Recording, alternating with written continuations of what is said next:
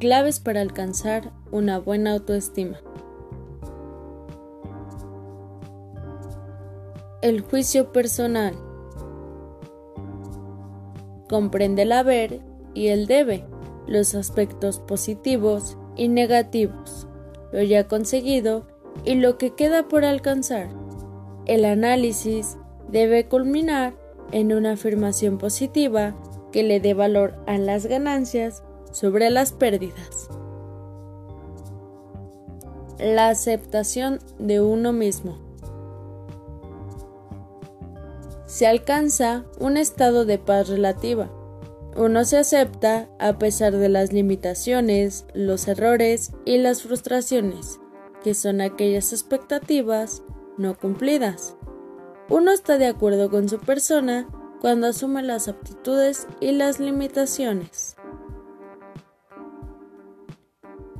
El aspecto físico comprende la morfología corporal y las características fisiológicas, que son aquellas enfermedades físicas, psicológicas, congénitas o adquiridas. Hay que integrar el aspecto físico a la aceptación de nuestra personalidad. El patrimonio psicológico involucra la conformación de un estilo personal integrado por los pensamientos, la inteligencia, la conciencia, la fuerza de voluntad, el lenguaje verbal y no verbal, la interpretación de la vida, entre otros. La personalidad debe ser percibida como positiva en su totalidad. El entorno sociocultural es el ámbito en donde se desarrollan los recursos para la comunicación interpersonal y lo que de ella se deriva. Tener relaciones sociales saludables es indicativo de una autoestima buena. El trabajo. Es importante la identificación con el trabajo y que éste se realice con compromiso, amor y dedicación.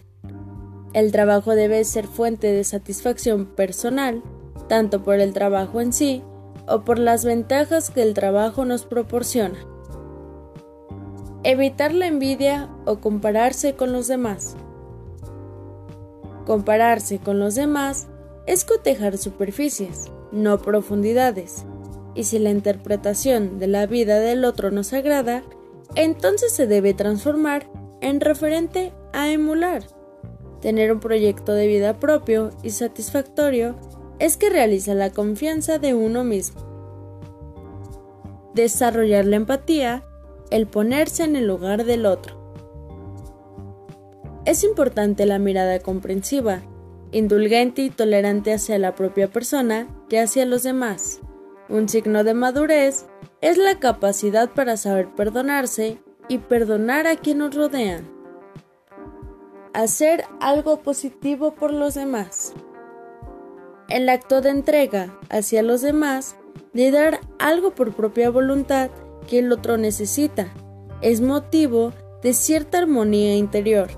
La entrega hacia los demás es una mezcla de generosidad y de satisfacción personal. Es otro indicador de buena autoestima cuando no indica un autosacrificio o anulación personal. De todas las cosas que llevas puestas, tu actitud es la más importante. Anónimo.